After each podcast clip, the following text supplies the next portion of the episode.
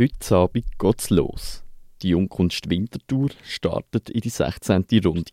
Die viertägige Ausstellung zeigt Werke von jungen Kunstschaffenden aus der ganzen Schweiz. Wie immer findet das Festival auf dem Sulzer Areal in der Halle 53 statt. Für die kommenden Tage verwandelt sich der imposante Ort zu einem vibrierenden Magnetfeld, sowohl für KunstliebhaberInnen und Festivalvergnügte. Ich habe heute Morgen die Gelegenheit genutzt, um dieser jetzt noch leerstehenden Halle einen kleinen Besuch abzustatten. Ich laufe jetzt hier rein in die Halle und der erste Eindruck, den man hat, ist einfach mal, wow, das ist eine riesige Halle. Da muss man sich etwas vorstellen wie ein Parkhaus. Das ist es auch tatsächlich, wenn sie nicht braucht für die Jungkunst. Das erste, was man da mal sieht, ist ein Auto wo ganz allein da steht. Und das ist nicht einfach da parkiert, weil es als Teil von der Crew da sollte dienen, sondern nein, es ist wirklich ein Kunstwerk. Man sieht, es hat alles Mögliche. Ein Hag, der sich über die halbe Halle erstreckt und in die Höhe raufgeht, die 20 Meter hohe Halle. Dann geht man weiter und in der Mitte findet man einen schönen Kunstkiosk. Und dort kann man alle Kunstwerke und kleine Accessoires von diesen Künstlerinnen kaufen. Es ist eine sehr unkonventionelle und entspannte Atmosphäre, die einem hier erwartet. Nicht unbedingt das, was man sich unter einer traditionellen Kunstausstellung vorstellen würde. Für die Co-Präsidentin und Mitkuratorin Andrina Keller, die ich vor Ort getroffen habe, ist es genau das, was das Festival so einzigartig macht. Wir wollen eine lockere Atmosphäre schaffen, wo man zum Beispiel mit einem Bier durch die Halle laufen kann, die Kunst anschauen, dass man gute Zeit hat, dass es feines Essen gibt, dass es spannende und tolle Konzerte gibt. Also so ein das Drumherum und wo auch ja, also ein Charme von der Jungkunst ausmacht und gleichzeitig aber wirklich hohe, qualitätsvolle Kunst von jungen Kunstschaffenden aus der ganzen Schweiz, wo wir wirklich zeigen was ist da rum.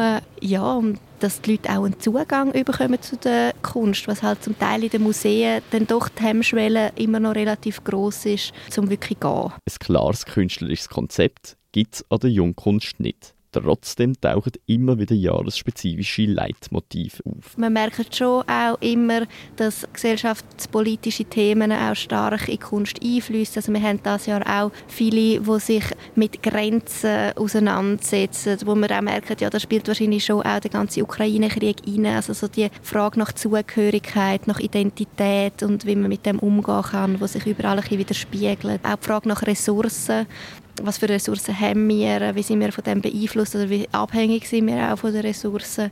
Dann die ganze Digitalität, die auch ein wichtiges Thema ist, also die Informationsflut, wo wir uns tagtäglich darin befinden, ähm, Social Media. Also das sind schon so Themen, wo wir in unterschiedlichsten Werken wirklich spüren und die thematisiert werden. Ein essentieller Teil der Jungkunst bilden nicht nur die Kunstwerke an sich.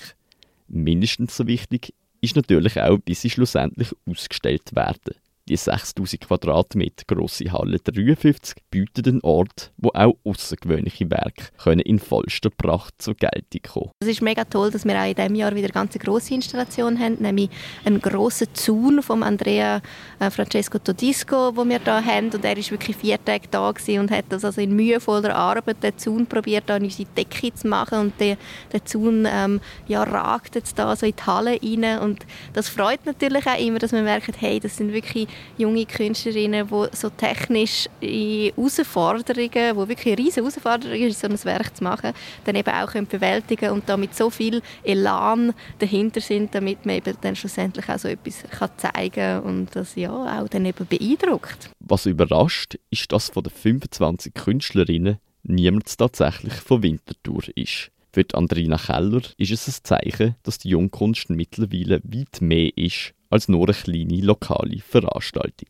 Eine konkrete Begründung für das Aussetzen gibt es aber trotzdem. Dass wir das Jahr keine Position aus Winterthur haben, das ist ein ja, kann man sagen, Zufall oder auch eine schade Begebenheit. Wir haben wirklich einfach zu wenig Bewerbungen aus Winterthur gehabt. Hat sicher auch damit zu tun, dass wir also da in Winti auch gar keine Kunstschule ist. Wir geben ja den Wohnort an. Das heißt, viele Positionen, die vielleicht aus Winti sind, die äh, leben gerne nicht mehr in Winti. Dann ist es manchmal bei den Dossiers auch schwierig, um wirklich erkennen, ob sie jetzt aus Winterthur vielleicht noch irgendwie ähm, stammen oder sonst mit der Stadt verbunden sind. Also wir würden uns das natürlich sehr wünschen, dass wir jedes Jahr möglichst viele Positionen Positionen ähm, haben und hoffen auch, dass wir nächstes Jahr wieder einige Positionen aus Winterthur können vertreten.